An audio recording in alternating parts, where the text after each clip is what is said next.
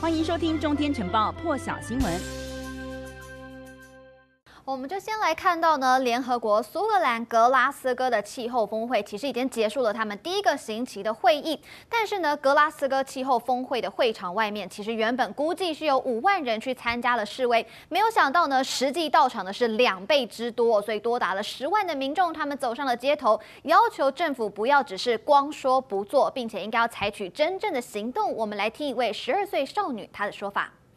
I'm here today to support everybody else that is like-minded today because um, I'm really passionate about the environment and I really want to make change because if we don't do that right now, then we're going to have drastic consequences.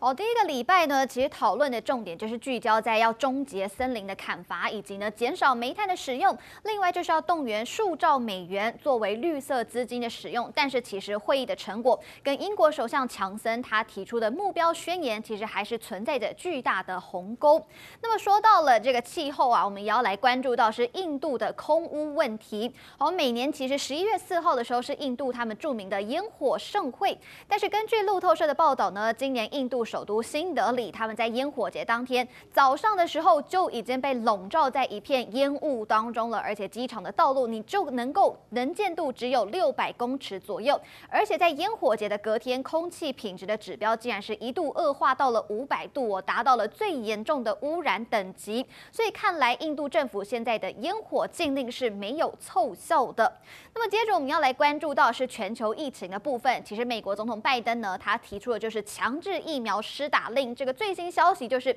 确定是被联邦上诉法院暂时给冻结了，理由就是因为这项的规定是涉及了重大的法律以及宪法的问题。那么拜登政府必须要在美东时间八号早上之前要提出一个回应。那么美国公共卫生局长他就预估了拜登会捍卫强制施打疫苗的这个施打令，因为冬季疫情是有可能会卷土重来的，而且根据统计，这个施打令是真的有效。美国在十一月初的时候完整施打疫苗的人口是比八月中刚颁布这个疫苗接种强制令的时候还要来得更高。我们来听听白宫幕僚长他的回应。I think what it means for uh, the time being is that uh, the the effectiveness of that uh, vaccine requirement is is frozen. Uh, I think it will certainly be well litigated, though, well before January 3rd. So I'm not sure it really has much practical effect in the short run. Look, these vaccine requirements have been litigated up and down the courts all over the country. State requirements, for example, one in Maine. Uh, and every single court before this one ruled that they were valid. The Supreme Court has turned back several times already various efforts to enjoin uh, other vaccine requirements. Uh, I'm quite confident that when this finally gets fully adjudicated, not just a temporary order,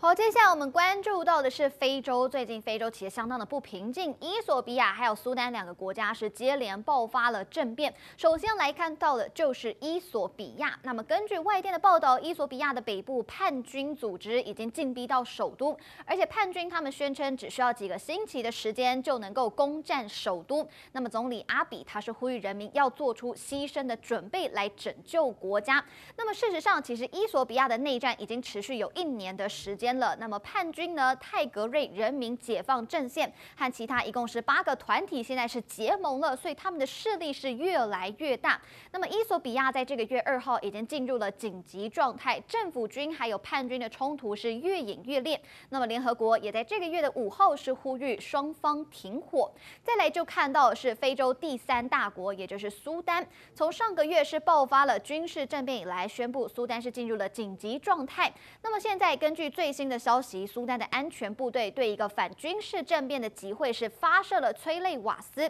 根据报道指出，参加集会的人士大部分其实都是教师，那么总共有好几几十位，他们是聚集在苏丹的首都的教育部门的门口，他们进行的就是反政变的静坐抗议，结果是遭到了安全部队发射了催泪瓦斯，还有其中有五名的教师是被逮捕了，不过所幸目前是没有传出死伤的消息。最后我们要关注到的是。是捷克的总统呢，他现在确诊是肝硬化，而且已经在医院治疗了。那么俄罗斯卫星通讯社是指出了，捷克总统他目前其实胃部已经插入了灌食管，那可能还要三到四个礼拜才有可能出院。总统也已经在五号的时候宣布，现在是由反对派的领袖费亚拉来担任新的总理。更多精彩国际大事，请上中天 YT 收看完整版，也别忘了订阅、按赞、加分享哦。